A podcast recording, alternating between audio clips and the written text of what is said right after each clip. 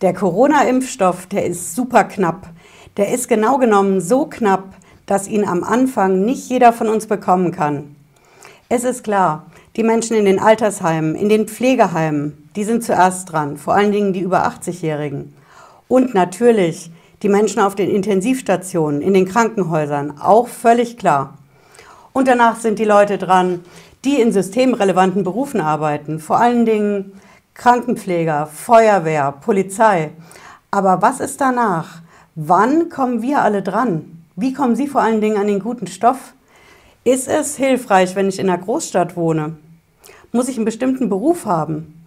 Oder muss ich vielleicht sogar Steuern dafür bezahlen, dass ich mich in der Schlange bei der Impfung vorne anstellen darf? Ich erkläre es heute. Bleiben Sie dran. Bis gleich.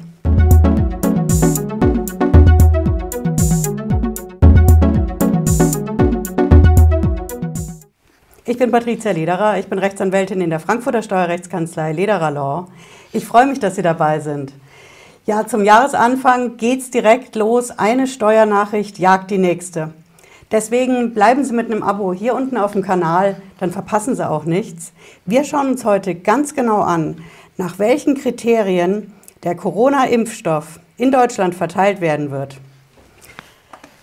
Die aktuellen Kriterien, ich habe es ja eingangs gesagt, die kennen wir alle. Aber was ist denn, wenn ich zum Beispiel Eltern habe, die über 80 sind, aber die nicht im Alters- oder Pflegeheim sind?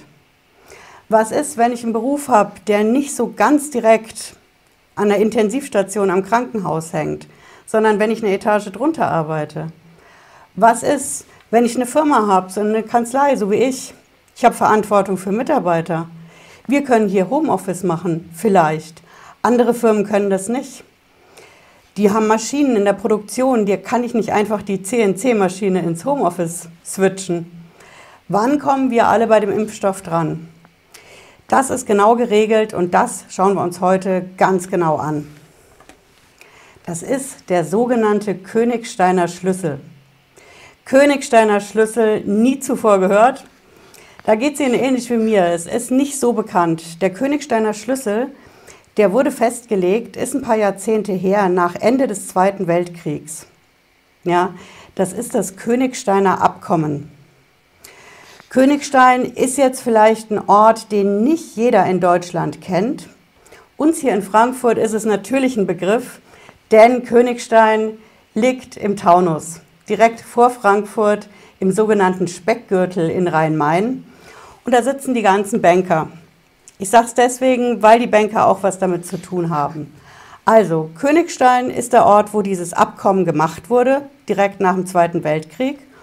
Und ich lasse Sie mal bei mir drauf, damit Sie sehen, wo genau dieser Ort in Deutschland liegt und vor allen Dingen, was das für Corona und die Impfung bedeutet.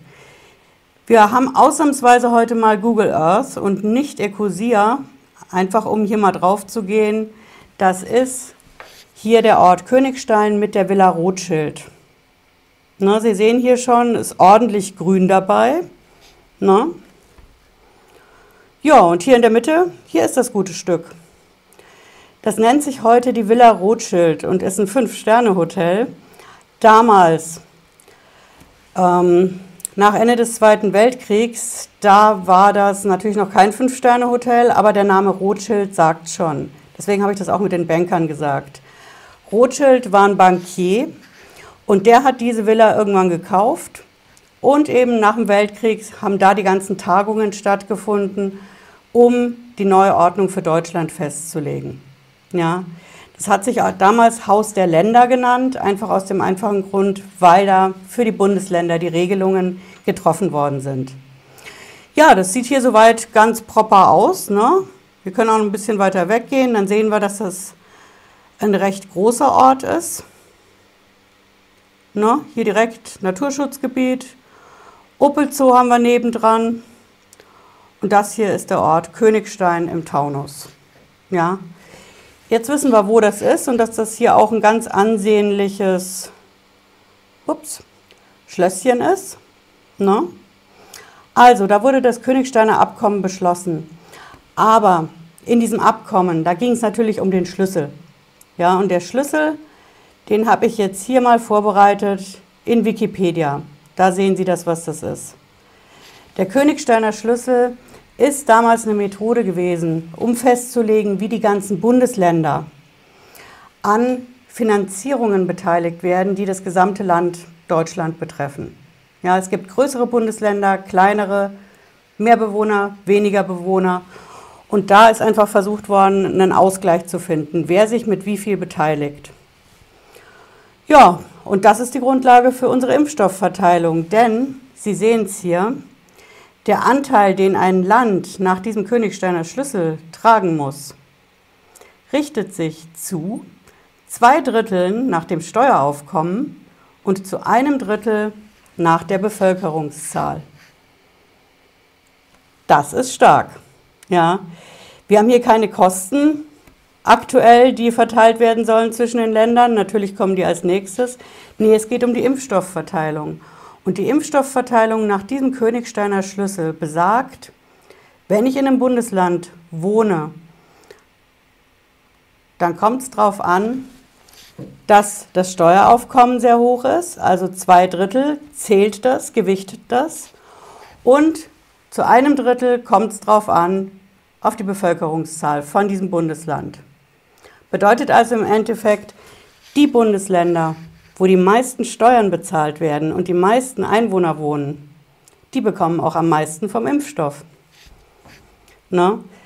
Jetzt werden Sie sagen, okay, das Ding ist ja schon ein bisschen älter. Ne? Hier das Königsteiner Staatsabkommen, das war 31. März 1949, ist eine Weile her. Später ist das dann auch ins Grundgesetz reingepackt worden. Ne? Das haben wir hier.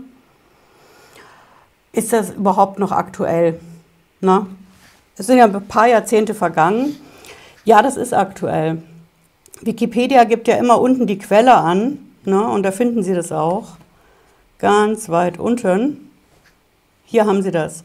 Der Königsteiner Schlüssel wird jedes Jahr veröffentlicht. Zum letzten Mal ist es gemacht worden 2018. Ja, hier haben Sie das. Und das hier ist unsere Quelle, der Bundesanzeiger. Wer meine Videos kennt, weiß, was der Bundesanzeiger ist. Ne? Da muss ich zum Beispiel, wenn ich eine Aktiengesellschaft habe, meine Hauptversammlungseinladung jedes Jahr veröffentlichen. Wenn ich eine GmbH bin, muss ich meine Finanzdaten da veröffentlichen. Wenn ich es nicht mache, saftiges Ordnungsgeld, schauen Sie mein Video dazu an. Auf jeden Fall gehen wir hier direkt mal auf den Bundesanzeiger drauf. Und hier haben Sie das. Na? Hier Wer das macht, ist die gemeinsame Wirtschaftskonferenz, Büro. Und das ist es, die Bekanntmachung des Königsteiner Schlüssels für das Jahr 2018 vom 29. Oktober 18. Für 2019 und 20 gibt es noch keinen. Also arbeiten wir hier mit dem neuesten Dokument. Ja. So, das ist jetzt nicht unbedingt für alle Länder in der Reihenfolge aufgelistet, wie es auch gewichtet ist.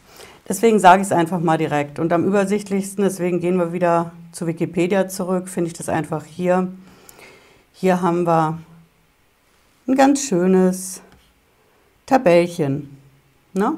Es fängt an mit Baden-Württemberg. Baden-Württemberg ist aber nicht als erstes dran, sondern wer am meisten bekommt, Sie sehen es hier in der Mitte, Nordrhein-Westfalen. Ja, die zählen mit einem Faktor von 21,72. Und danach sind natürlich klassisch auch die größeren Bundesländer dran. Das ist konkret Bayern, Baden-Württemberg, ne, ist auch noch größer. Wir in Hessen sind so im unteren Mittelfeld. Ne. Hier ist Hessen. Hessen zählt mit 7,51. Aber nach dieser Tabelle wird dieser Impfstoff verteilt werden. Wenn Sie sich genau anschauen wollen für Ihr Bundesland, an welcher Stelle Sie sind in der Reihenfolge, ich habe es hier unten in der Videobeschreibung verlinkt. Da können Sie es in aller Ruhe nachschauen. Und ähm, ja, das Ganze geht hier auf dieses nette Örtchen zurück, auf das Abkommen, was es da gab, und wird nach diesem Königsteiner Schlüssel verteilt. Ja, das wird als gerecht empfunden und ist einfach eine Verteilungsmethode. Was man hat, hat man und nach der wird jetzt erstmal gearbeitet. Ja, das ist der Grund, warum das Finanzamt bei der ganzen Sache mit der Verteilung vom Corona-Impfstoff auch was mitzureden hat. Denn das Steueraufkommen ist ja kein Selbstläufer. Steueraufkommen auf der einen Seite sind das die Angestellten mit der Lohnsteuer. Ja. Auf der anderen Seite sind es die Unternehmer, die auch eine Einkommensteuer zahlen oder wenn sie eine Kapitalgesellschaft sind, eine Körperschaftssteuer. Es sind auch alle Verbraucher, die die Umsatzsteuer bezahlen. Ja. Aber je höher das Steueraufkommen und je mehr Leute in dem Bundesland wohnen, umso eher bin ich beim Corona-Impfstoff jetzt in 2021 an der Reihe. Ja, ich hoffe, es hat Sie ein bisschen schlauer gemacht heute in Sachen Steuer- und Finanzamt. Bleiben Sie mit einem Abo da und wir sehen uns spätestens Freitag 18.30 Uhr oder zwischendurch. Denn wie gesagt, eine Steuernachricht jagt schon wieder die nächste. Bis dahin, bleiben Sie gesund. Ciao.